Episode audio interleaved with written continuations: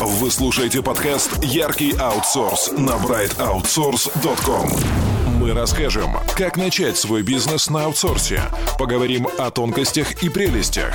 Подскажем, как достичь желаемых результатов. Яркий аутсорс на brightoutsource.com с Павлом Ободом. Мы начинаем. Так, приветствуем всех. Сегодня мы записываем подкаст э, с Денисом Корольковым. У него своя собственная студия, удаленное преимущество, он сегодня об этом расскажет. Вот. Как, я на него, как я его нашел э, на сайте freelance.ru, где у нас там достаточно плотные позиции в моей компании.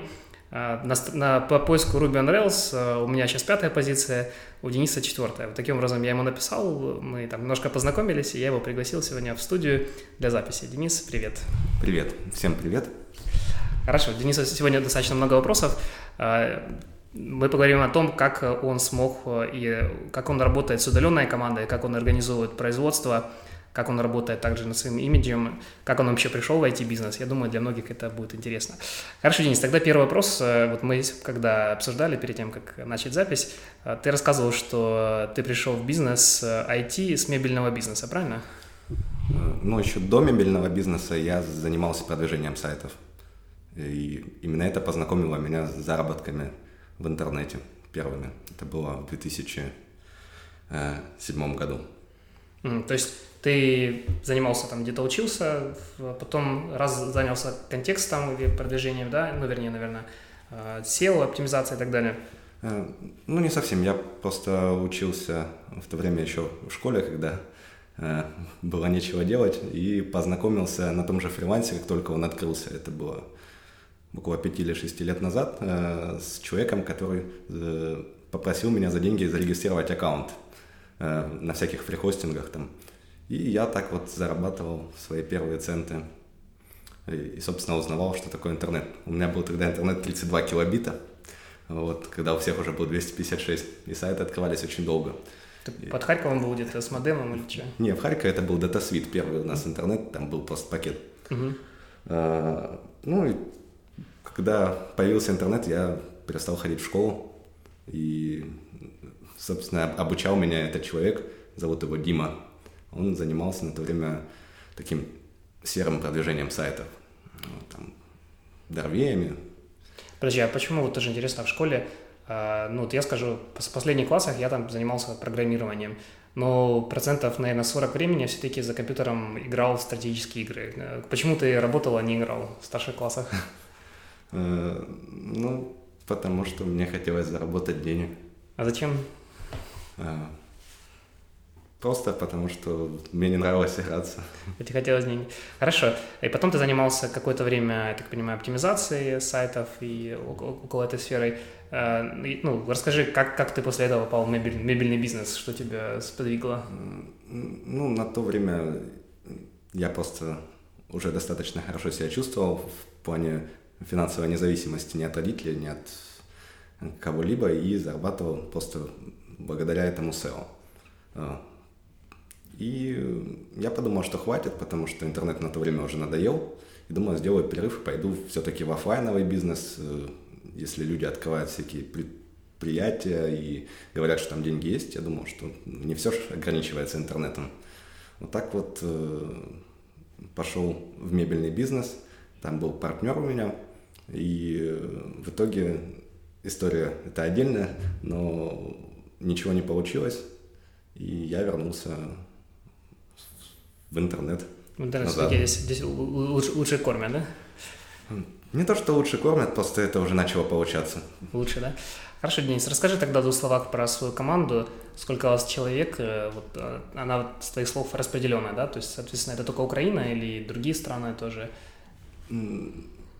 Она распределенная. У нас около 20 человек, потому что некоторые имеют, э, ну, малая часть процентов, 10 всего имеет э, постоянную работу, и у них есть время работать на выходные. То есть это, например, Zend и Magento специалисты, которые э, не всегда, у которых не всегда есть, получается, заказы на них, но если попадаются заказы, то они достаточно крупные, обычно зарубежные. Э, но это все сеньоры, мидлов всего лишь два человека. Сеньоры это какие 23-летние или ребята там с опытом 5 плюс, 10 плюс? С опытом 10 плюс. М, Работают серьезно? некоторые в Microsoft даже. Мгм. И просто энтузиаст. Ну, вообще была цель такая, что э, мы хотели, ну, я изначально э, хотел заниматься только дизайном сайтов, потому что я не разбирался ни в программировании, как до сих пор, Э, и дизайном было проще, то есть э, нужен хороший дизайнер, нужен человек, который это все будет просто находить заказы, как можно сказать менеджер, ну и вовремя платить. Так и началось, собственно, фрилансовая, ну, на фриланс.ру деятельность моего аккаунта.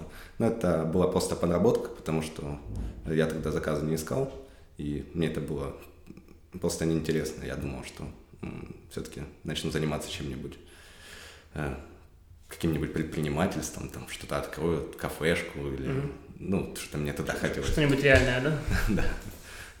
да, что-нибудь реальное. Э, А потом я понял, что на одном дизайне особо не заработать, потому что хороших дизайнеров мало, ну как, их много, но для того, чтобы и, э, и платить достаточно хорошо, и при этом получать заказы, э, чтобы их не стыдно было показывать э, ну, на студии, в портфолио, выходить на более крупные на более крупных клиентов, то нужно просто было расширяться уже не потому, что я так хочу, а потому что это было принудительно для всех. То есть, если хочет зарабатывать дизайнер, то, соответственно, нужно находить заказы под ключ. Изначально я работал только с удаленными уже сформировавшимися командами, но они, у них был очень слабый уровень. Ну, как относительно текущей моей постоянной команды, я работал с удаленщиками слабыми. А эти команды из Украины или это все у тебя? Откуда у тебя? География какая? Больше Украина, то есть и больше Харьков. С Харьковские, да, команды? То есть и ты, ну, пока с ними сотрудничал, сотрудничаешь, вживую тоже встречаетесь? Э, Мы говорим о предыдущей команде, которая Ну, обо всех. сейчас. Обо всех. Э, Сейчас преимущественно ищу Харьков и э, сотрудничаю только с Харьковом на 80%. А, Но есть э, дизайнер из Донецка, как бы он основной. А, Также есть верстальщик, он, по-моему, из Латвии даже. Ну, я не интересуюсь их личной жизнью, где они там проживают. Личные подробности. Ага. Хорошо, Денис, расскажи, вот э, как у вас внутри все организовано? То есть я предполагаю, что учетка в фрилансере твоя, значит, заказчики уходят, выходят на тебя. Вот дальше, кто ведет проекты, кто отслеживает, кто ведет бухгалтерию, все эти нюансы.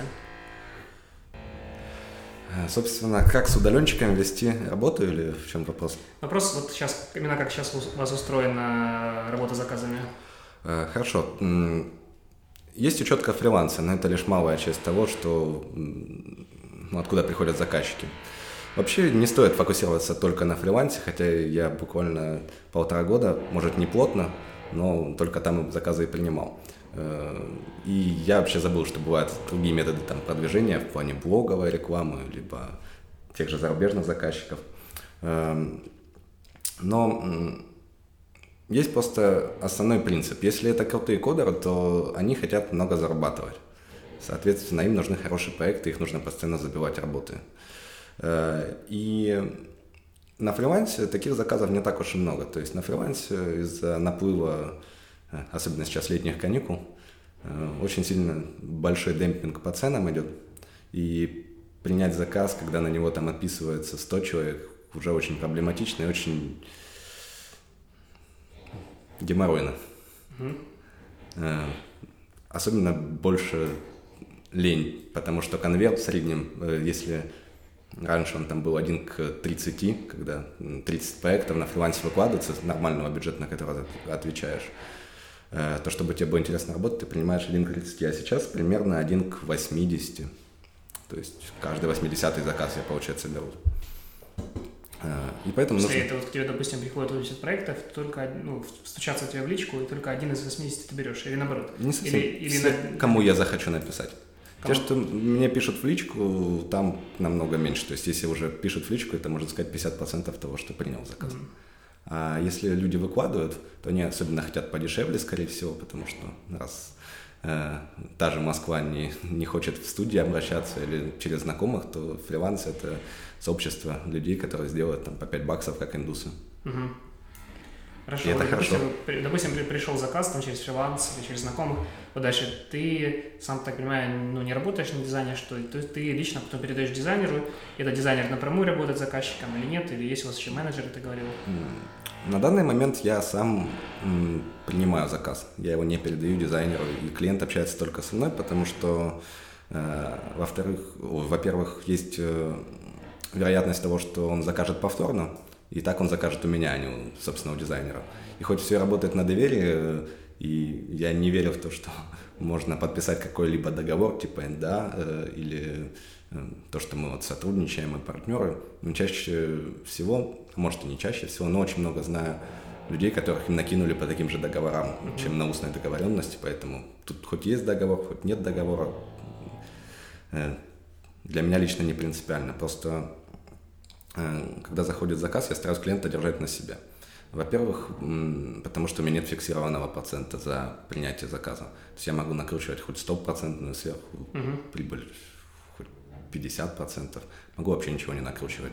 И я не думаю, что людям будет интересно, ну, исполнителям, с которыми я работаю, знать, что они получили за работу столько сколько получил я. Для некоторых это, допустим... Ну, лучше спокойнее, спокойнее будет, меньше будет знать, будут спокойнее спать. Это их будет будоражить, и такая, такая ситуация у любых владельцев компаний, что раскрывать финансовую информацию, она потом а, тебе дороже. То есть это такое какие-то таких не- нереальных сообществах.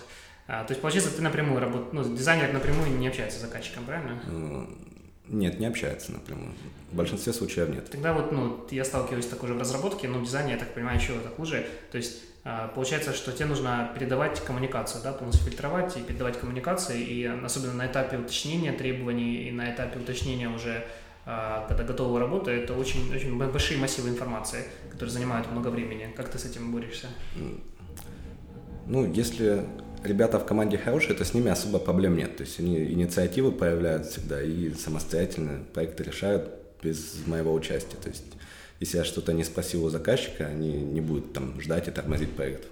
И в 90% случаев это работает. То есть мне не нужно постоянно сидеть за компом и ждать фидбэков от клиентов или ждать уточнения от дизайнера.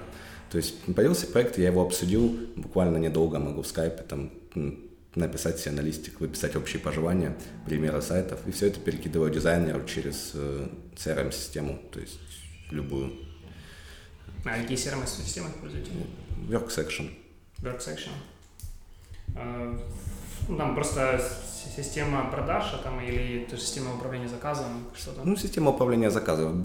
Э, Мы ее используем, наверное, процентов на 50, потому что туда просто складывается вся информация, это как файловый архив в случае, если нужно откатиться или передать, э, если меня нет в сети, а, а дизайнеру нужно передать мне готовый вариант уже дизайн, дизайну. Хорошо, Денис, скажи, а как ты считаешь, вот чем твоя вообще ценность или value? То есть почему дизайнеры не могут сами находить заказчиков и работать с ними? Ты наверняка тоже думал об этом. А я никого не то что не держу. Дело в том, что э, со мной у них получается лучше, и я фильтрую весь головняк, который есть. И, между прочим, это очень сильно влияет на душевное состояние.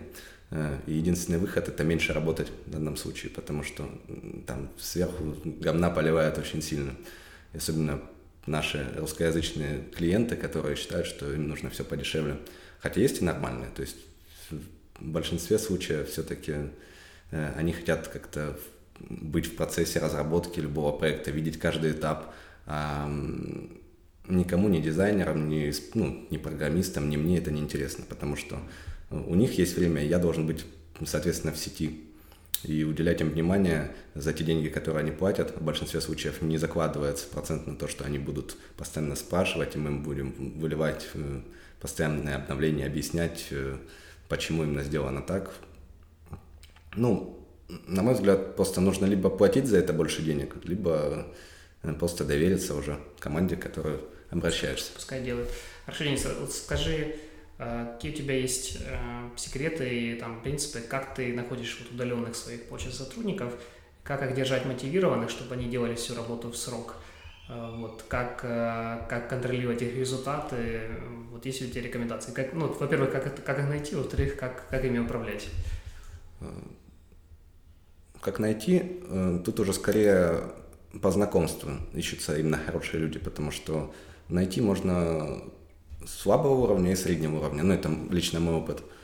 Э, на высоком уровне человеку, который хорошо делает свою работу, у него всегда будет заказы, на мой взгляд, поэтому ему никто и не нужен. Тем более есть э, такие узкоспециализированные ниши, типа, ну, можно сказать, тоже Ruby, UI, э, Zend, где заказов меньше, но некому их исполнять. Поэтому такие ребята, они особо ценятся, потому что они как минимум уже ну, знают, что они делают, раз они не пытаются изучать всякие там направления типа обычных движков там или ну, не идут в эту рутину заказов, которая есть Вообще, на фрилансе. грубо говоря, нужно отыскивать людей, которые больше среднего уровня или сильного уровня, но нишевые. Э, если смотреть на то, что как в перспективе это будет лучше, то нужно искать только сильных, потому что э, сильные приведут с собой еще сильных. У них всегда есть очень много знакомых, которые в этом кругу общаются, они через LinkedIn друг друга знают, и уверен, что у них есть очень большой опыт работы на компаниях, с которых они могут как минимум не то что отхантить людей, ну, я знаю, что это некрасиво. Uh-huh. И многие подписывают договора в плане того, что они никуда не уходят, но Э, очень много сейчас, вот особенно летом, в этот период нанимается, э, точнее ведется переговоров с людьми, которые потом будут выходить на постоянную работу с нами, э, потому что летом какой-то определенный спад заказов. Угу. Вот так повелось, что у фрилансеров у них как-то летом похуже идет. Угу. Хорошо, допустим, вот через знакомых или как-то нашли этого человека, вот, они, ну, вот я знаю, что сложно бывает людей контролировать, когда они сидят за соседним столом. То есть, да, они не играют, но вот насколько они там все это соответствует майлстоны выполняют и так далее. А как, как все-таки вы контролируете и управляете людьми, которые удаленные? Как они рапортуют вам? Как вы, э, есть ли у вас, э, допустим, штрафы за задержки по срокам? Нет, штрафов нет. И я больше склоняюсь к такой позиции, что мы идем от обратного. То есть я узнаю э, стараюсь, точнее, узнать, что нужно, э, собственно, человеку, который работает со мной. То есть, если это дизайнер, то он, допустим, хочет определенную ставку в месяц. Если это программист, он тоже хочет, соответственно, развиваться и получать в будущем какой-либо процент. И э, я хочу, чтобы всем было интересно. Я не считаю, что если там ты руководишь студией, то ты должен получать больше всех. Э, и когда мы стремимся, чтобы каждый удовлетворял свои интересы, то, соответственно, человеку нет смысла косячить и работать плохо, и искать еще кого-то. Потому что он знает, что у него в данном случае э, есть перспектива, обычно это финансовая, либо процентная доля, может в целом проекте, может быть в отделе. Допустим, как это устраивает э, дизайнера. Он получает и ставку, и процент за дизайнеров, которые работают под ним. То есть э, ему решать, кто будет на работе, кто не будет на работе. Поэтому э, он принимает, соответственно, решение, э, как строить работу дальше с ними. То есть я могу вообще не знать контактов даже дизайнеров, главное, чтобы работа выполнялась. А он, соответственно, получает определенный процент, ну, данном случае 10-20%. А на ставке у тебя есть тоже сотрудники, да? Нет, на ставке нет. То есть все работают. Тогда вот смотри, а, ну, как я встречался с другими людьми, почему, собственно, люди уходят с фриланса, потому что им хочется какой-то стабильной, стабильной работы. Вот получается, что либо ты постоянно загружаешь, да, работой, либо каким образом, почему они остаются в такой позиции, они идут э, в найм, знаете, стабильный офис. Ну, в большинстве случаев это мы живем ради идеи. И э, все знают о том, что э, вот мы сейчас за 4 месяца начали принимать сайты под ключ, и уже ежемесячно каждый из членов команды получает свои заказы и получает столько же, сколько бы он получал в офисе. Э, ну, бывают времена, конечно, плюс-минус э, меньше, там, на 30%, но видно, каждый видит развитие, собственно, заказов. То есть, если в прошлом месяце было столько-то, на количество денег, то в этом месяце оно растет с каждым, не то что днем. Просто мы тестируем разную рекламу, то есть моя задача это как э, маркетолога. Мне нужно принимать заказы различными способами, не ограничиваясь фрилансом. Поэтому я вкидываю все свои, ну как все свои, не все свои, ну большую часть прибыли просто в развитие, собственно, компании. При этом я еще эту компанию там разделяю на несколько компаний и ищу заказы именно по направлениям. Я отклонился от темы по поводу удаленных работников, как их искать. Ну, в общем, примерно, примерно ты раскрыл тему. А, ты говорил, что, собственно, заказы фриланс.ру это всего лишь часть э, заказов. Расскажи, вот какие еще у вас э, маркетинговые каналы, рекламы, что ты в этом направлении делаешь? Вот, я так понял, сайт и блог для этих направлений создал. Работает ли блог? Э, блог я создал для себя, mm-hmm. потому что мне было... Иногда это просто освежает мозги в плане того, чтобы поставить либо себе какую-либо цель и выставить ее так на всеобщий показ, и, собственно, если ты не выполнишь, то ты лох. Э, либо в будущем это будет приносить каких-либо ну, клиентов, потому что э, знаю очень многих э, тех же дизайнеров, которые э, благодаря блогу устраивались на крутые компании, там типа Red Cat. Э. Ну, как Артем Мелебедев, да, у него тоже есть свой блог. Насколько я понял, у всех, кто потом далеко идет, у всех были, начинали со своих блогов, поэтому... Хорошо, кроме блога, какие у тебя еще есть? Ты говоришь, что ты занимаетесь рекламой, продвижением, где вы находите клиентов, какие каналы работают хуже. А пробовали ли кликовую рекламу, там, Google Ads, э, Яндекс? Ну,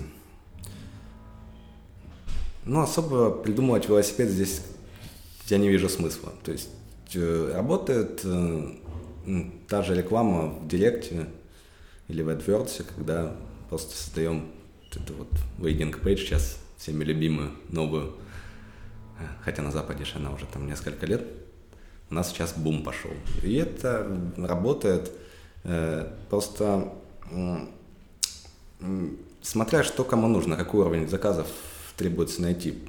Потому что высокого уровня без портфолио, сильного портфолио, соответственно, без каких-либо рекомендаций на вот этой обычной кликовой рекламе, фрилансе, форумах, блогов, вот этой всей мелочи, я думаю, что очень маловероятно. А крупные клиенты есть, э, соответственно, на Западе, где этот рынок уже развивается.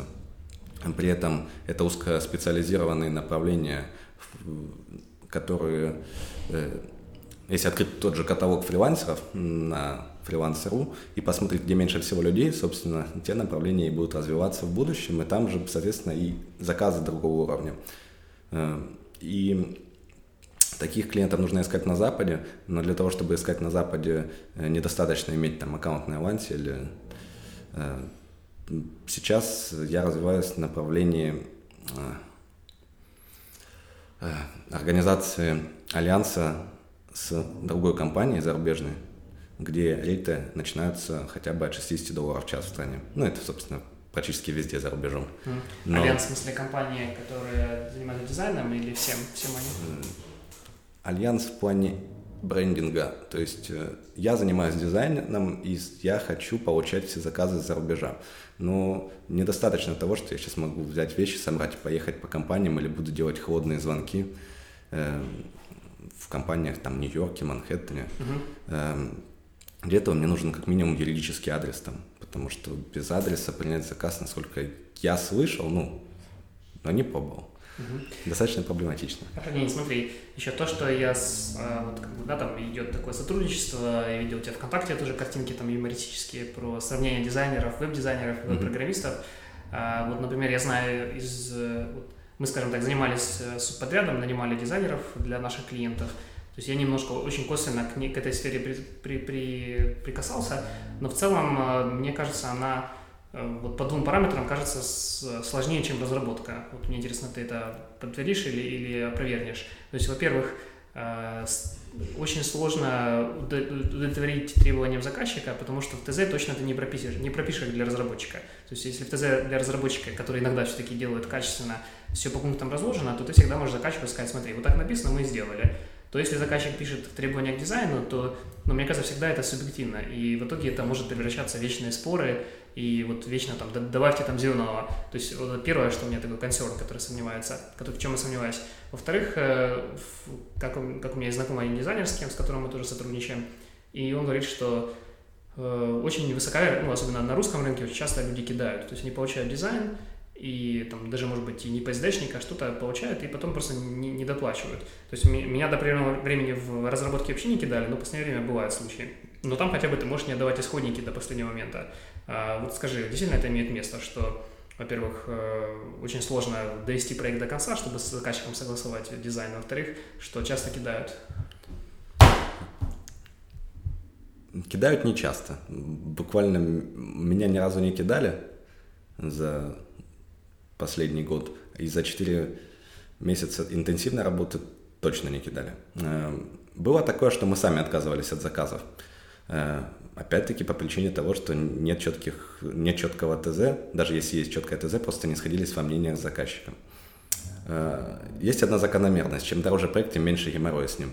То есть клиент тогда доверяет ему без разницы. Он занят, наверное, своими делами и просто не лезет даже в процесс разработки. И это нравится, и тогда мы действительно делаем стоящие вещи. То есть все сайты, которые у меня есть в портфолио, сделаны просто нами без определенного ТЗ. То есть нам показывали примеры стилистики сайта, и дальше полный полет фантазии, когда мы с ребятами обсуждали проект и делали его, и он вылетал буквально с первого раза. Если проект у нас не идет, э, то есть рисуется дизайн там два дня, если он не идет, то мы от него, скорее всего, отказываемся, потому что э, клиент не знает, чего он хочет, мы ему, соответственно, не можем ничего предложить, потому что Э, если нет четкой картины того, как это должно выглядеть для клиента, то сколько бы мы ни старались, это просто не входит в, в тот ценовой бюджет, который мы закладывали на первоначальную разработку. То есть мы не можем э, два месяца работать над одним и тем же проектом. Это просто невыгодно. Иногда легче отказаться. И бывают недоплаты, но не китки. То есть у клиентов там очень редко, но бывают задержки очень большие с платежами, как и везде, наверное, в программировании mm-hmm. тоже. Э, бывает долго не, не платят какой-либо этап, либо вообще не доплачивают. Но э, я всегда беру э, предоплату соизмеримую э, размеру оплаты дизайнеру. То есть э, если есть предоплата, то дизайнер не будет никогда в обиде, и он... Как минимум его... Его, его интерес здесь заложен всегда. А какие вообще нормальные предоплаты в дизайне? В процентном соотношении? В процентном соотношении 50%. И э, мы с ребятами договорились, что если клиенту не устраивает вариант, то мы забираем себе 20% от бюджета главной страницы, а все остальное возвращаем заказчику. То есть это честно в плане того, что он к нам обратился, мы потратили свое время. И э, честно по отношению к заказчику, потому что mm-hmm проект не был сдан. Ага, скажи еще, в, бывают ли, были ли у тебя случаи, когда э, за дизайн была почасовая плата? То есть сколько часов наработал, столько заплатили? Или дизайн это всегда только фиксированная стоимость?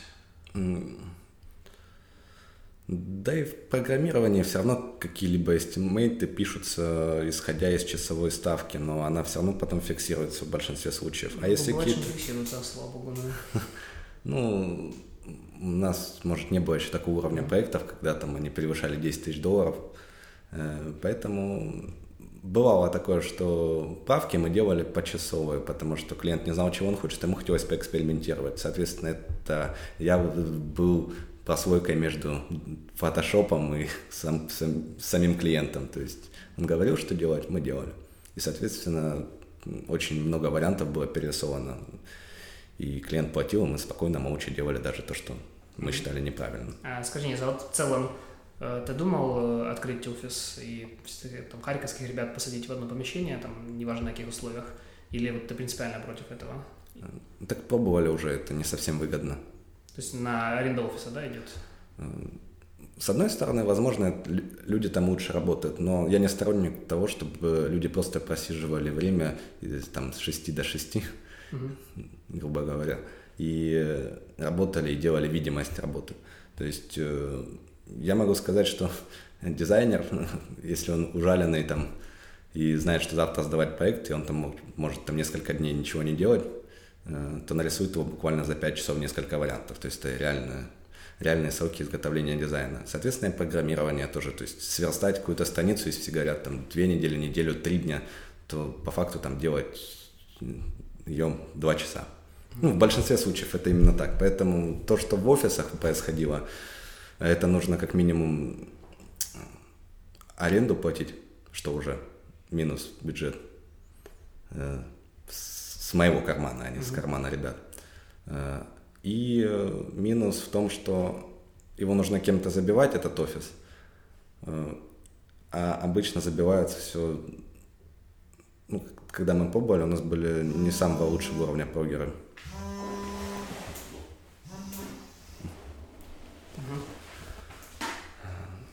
Когда у нас э, были не самого лучшего уровня программисты, из этого ничего хорошего не вышло, потому что э, мы реально начали косячить по заказам, было очень много правок, если месяц мы поработали нормально, то через месяц мы, к нам просто возвращались проекты, либо приходилось возвращать часть предоплаты, иногда полностью предоплату.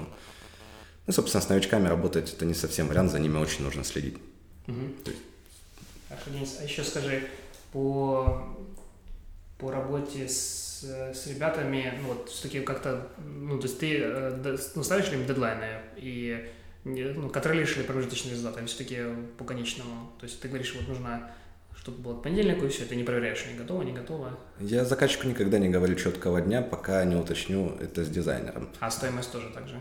Стоимость э, я сам считаю. Уже можешь э, высчитать, да, на...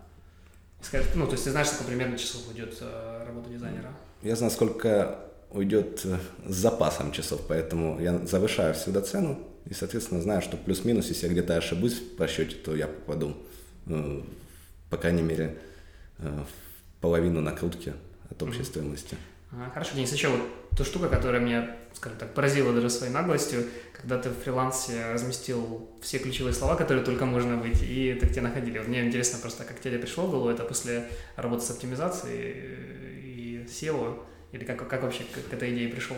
И часто ли пишут вот по, не, по этим ключевым словам непрофильные заказчики? И, ну и зачем? Зачем вообще так сделал? То есть, ну, в целом я понимаю, это ход, ход классный, ну, так, я так, ну, и так можно.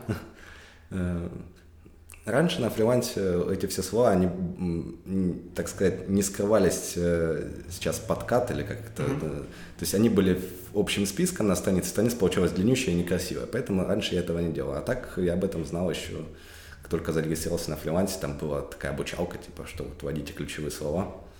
Вот, а когда я увидел, что они скрываются, и там написано вот ваши ключевые слова и еще 400 других ключевых слов, то есть почему бы и нет, угу. кто тогда клюнет. И приходит так, что по непрофильным? Очень часто. Очень часто по непрофильным спрашивают. Даже да. по тем, что я явно пишу в своем аккаунте, что, блин, я не занимаюсь там Zoom и. А зачем ты разместил тогда ключевые слова? Потому что люди увидят мои работы и скажут, что предложите нам свое. Хотя бы дизайн, да? Ну да, хотя бы Если дизайн. Joomla дизайн тоже нужно. Хорошо, вот расскажи про этот момент, э, как вы, ну, налажена, налажена ли у тебя работа, и ты вроде говорил, с э, не дизайнерскими конторами, а с разработчиками, да, там что-то Joomla, CMS, а, не знаю, PHP, то есть э, я так понимаю, что ты тоже там субподрядишь этим, эти проекты или нет? Ну, как сказать, субподрядишь тут... Сейчас я никому не отдаю на аутсорс. То есть все в рамках своей же команды. А, и сейчас уже много заказов, от которых я отказываюсь не потому, что мы их не можем сделать, а потому что они не без, ну, бесперспективны в плане портфолио. Сейчас я понял для себя одну вещь, что если хочешь получать действительно хорошие заказы, то нужно нарабатывать соответствующий портфель. Нет смысла брать дешевый заказ, сколько бы он ни стоил, если у него галимый дизайн. Поэтому основная ставка только на внешний вид работ, а уровень программирования тут уже везде одинаковый, можно сказать. Ну, клиенту пофиг на то, как код сделан внутри. Это потом, если там дорабатывать какие-то проекты, там, то уже сложнее. То есть с точки зрения Ruby там должно быть все красиво с тестами. Mm-hmm, покрыто тестами. Да, то есть э, а раньше вы работали с подрядчиками, там, разработчиками, там, на, именно на программистами? Да, но это были такие, такой уровень заказов, что они не доходили тысячи долларов даже, поэтому это и... любой субподрядчик мог его выполнить. Да, ну просто чем я столкнулся, несколько раз субподрядил, допустим, на Magento мы делали, на WordPress, пожалуй, то, что с головы сейчас всплыло. Ну, основной у нас э, проект это Ruby. И ну, в одном случае там соподрядчик был нормальный, он там все доделал, а в другом случае, во-первых, соподрядчик, ну, мы первый раз с ним работали, он э, сорвал сроки там 3-4 раза, а потом он у него все криво было, потом это дорабатывалось, в итоге затянулось там до невозможности, и мы потеряли такого основного несущего нашего заказчика, потому что ну, мы же отвечали за его результат. А, вот, были ли у вас такие ситуации э, и как, как, вы, ну, или как вы их предотвращали? На данный момент у нас э, политика компании, что мы сроков никогда не срываем. То есть идеально... Или вы их не ставите просто? Ну, э, мы ставим сроки, но они примерные. То есть э, я знаю о том, что мы можем потянуть 5-10 дизайнов в неделю параллельно.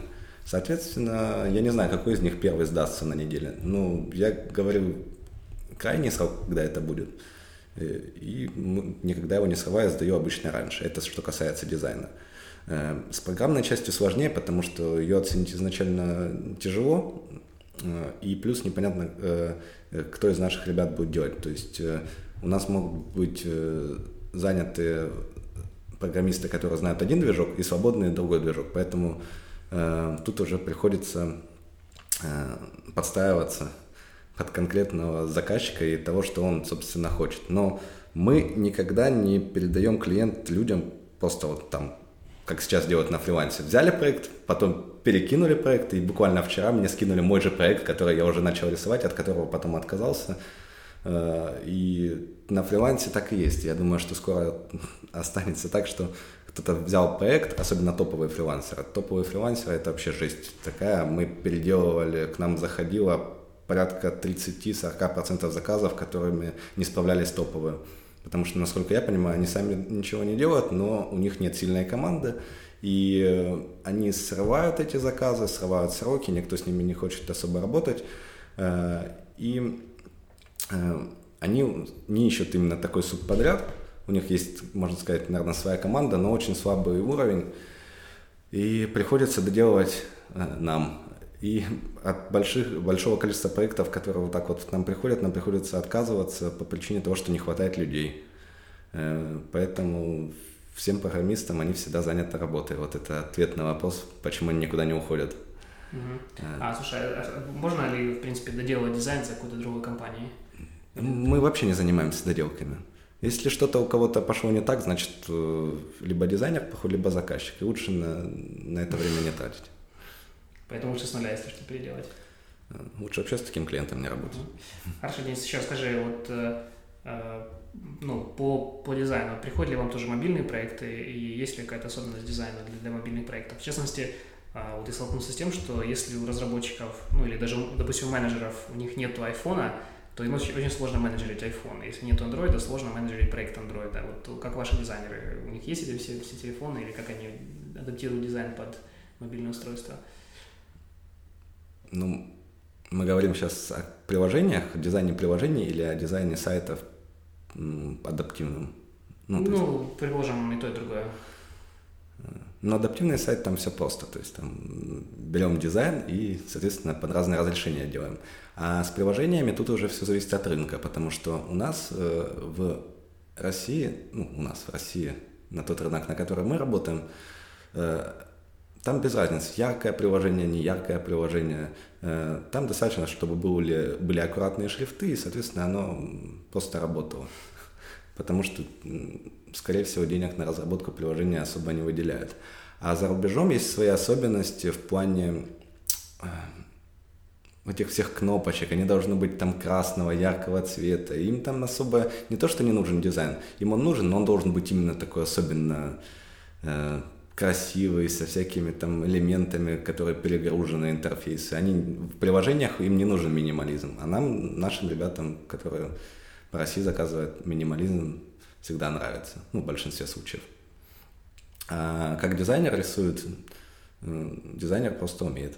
Уже рука набита, и у него есть iPhone, и у нашей вот э, команды, которой мы сейчас уходим только под мобильные разработки, а веб это уже остается только как дополнение к этим мобильным. Mm-hmm. У нас полная сборка есть маки, телефоны, планшеты, iPad первый, второй. То есть... Это получается у каждого дизайнера есть? Э, это не дизайнер, а это у программиста. А, у программиста, который все Да, то есть у нас то есть мы не могли, э, я давно хотел еще уйти в мобильные, но у нас не было ресурсов, потому что у кого-то был один iPhone, и что с ним делать потом.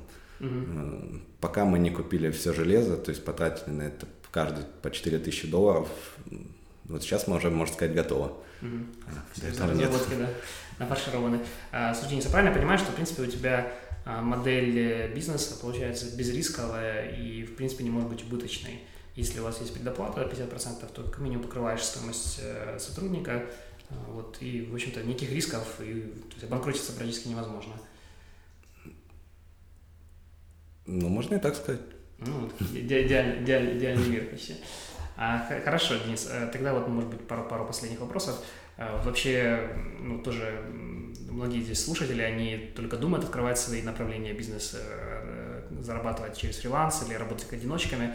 А, вот скажи, может быть, самые такие первые две, ну, может быть, две-три сложности, с которыми ты сталкиваешься вообще. Самое, что самое сложное сейчас в работе?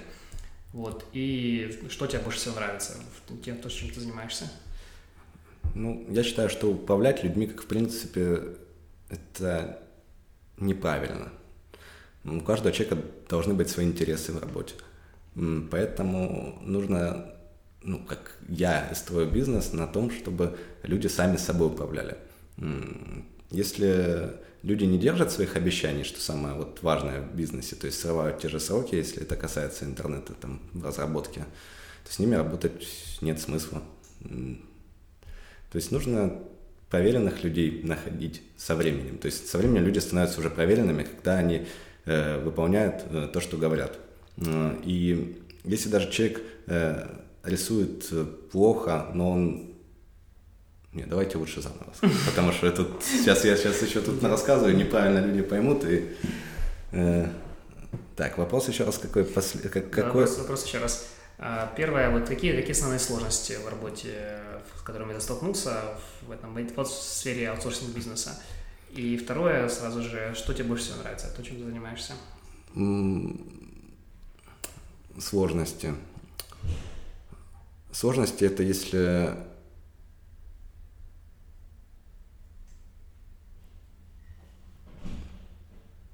Сложный вопрос. Или все, все легко?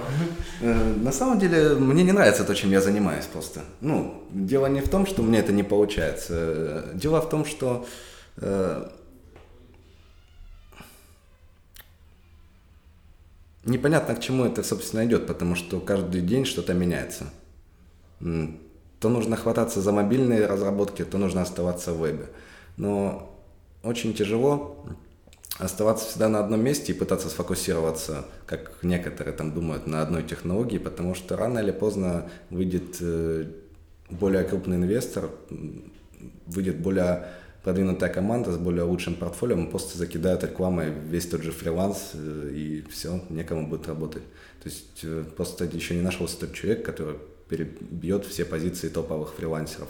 На фрилансе заказы есть, но себестоимость рекламы непропорциональна ну, ее вложениям. Вложение в рекламу непропорционально заказам, которые там. Э, допустим, я покрутился там в крутилке на главной странице за 700 долларов за неделю вкинул. И да, там есть заказы, но эта модель, она не совсем прибыльна с точки зрения, если у вас заказы менее там, 2-3 тысяч долларов. Потому что оплачивать надо, и эта реклама замирает буквально определенный большой процент с бюджета. Есть не, не нравится, получается, неопределенность, да, в основном? То, что... Или постоянная изменчивость среды, бизнес-среды? Мне нравятся люди иногда, с которыми приходится работать в плане заказчиков, которые считают, что вот ты должен делать, и э, клиент всегда прав. Я считаю, что в интернете так уже не должно быть. Потому что есть э, определенная шутка, которая мне всегда нравилась, что э, когда дизайнер приносит там логотип заказчику, и заказчик ему говорит о том, что вот это вы мне за 10 минут нарисовали, я должен заплатить за это 100 долларов, э, то дизайнер отвечает, что я этому 10 лет обучался, чтобы сделать это за 10 минут. Mm-hmm. Поэтому я считаю, что нужно, чтобы люди как бы понимали ценообразование рынка. И пока они не будут понимать ценообразование рынка, работать будет просто некомфортно. Угу. Хорошо, спасибо, Денис. И, может быть, вот напоследок что-то еще хочешь добавить слушателям, что-то пожелать тем, которые просто будут слушать, те, которые будут начинать свой бизнес? Да я не совсем ответил на предыдущие два вопроса касательно. Можешь ответить в этой секции. Да. А слушатели у нас, они хотят заниматься интернетом просто? Или... Э, те слушатели, которые либо уже занимаются в сфере IT-бизнеса, либо а. которые хотят заниматься в сфере IT-бизнеса. Это дизайн, разработка приложений. Ну, во-первых, единственный верный шаг для развития, который я на себя пробовал, это делать очень хорошего уровня заказа в плане э, клиентов. То есть должны быть желательно, чтобы это были громкие имена. Э, раньше я делал сайты, о которых сейчас вообще никто не знает, и это были интернет-магазины за 700 долларов под ключ. То есть там был слабый дизайн, можно сказать, похож на шаблонный. И эти работы ну, не показать крупным инвесторам, которые готовы платить большие деньги. Как только я взял несколько работ по себестоимости для себя же, э, но при этом мне клиент доверил ну, из-за того, что я снизил цену, э, а так бы он мне этот заказ не дал, потому что уровень портфолио не соответствовал э, требуемой задаче. Мы ее выполнили, и благодаря вот таким вот первым работам, которые я сделал для себя в ноль, ну, они были очень красивые, ну, технологически сложные, мы начали принимать все крупнее и крупнее заказы. Ну и на данный момент, э, если раньше интернет-магазин стоил 700, то сейчас стал от 3000. И только из-за того, что подняли планку портфолио. Э, ну, за 4 месяца это сделать реально, просто когда это большая команда. Э, если команда непроверенных людей, то я бы не рискнул отдавать им какой-либо сложный проект, потому что если начать как-то так, особенно начиная с фриланса и получить негативный отзыв, то, мне кажется... Можно создавать новую учетку. Ну да, придется создавать новую учетку. Потеря всех рейтингов. Ну, все, все дело в портфолио. То есть есть хорошее портфолио, э, будут хорошие заказы. Э, есть хорошие ребята, которые будут выполнять. Э, то можно не волноваться в плане бизнеса, и он действительно будет безубыточным.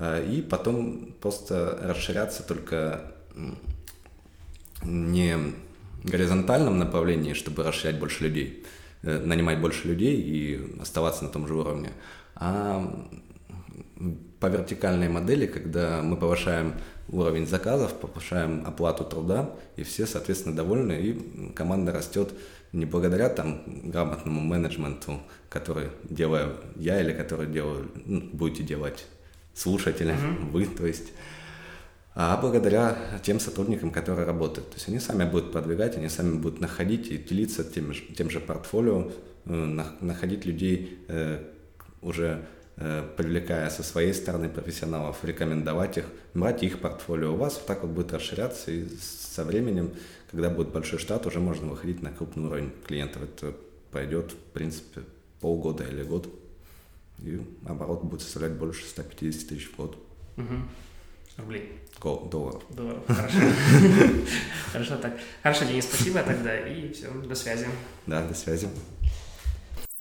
Этот и другие эпизоды подкаста «Яркий аутсорс» вы всегда можете послушать на brightoutsource.com podcast. Хотите вывести свой бизнес на максимальные показатели уже сегодня? Скачайте бесплатные книги и аудиокурсы на сайте brightoutsource.com free прямо сейчас.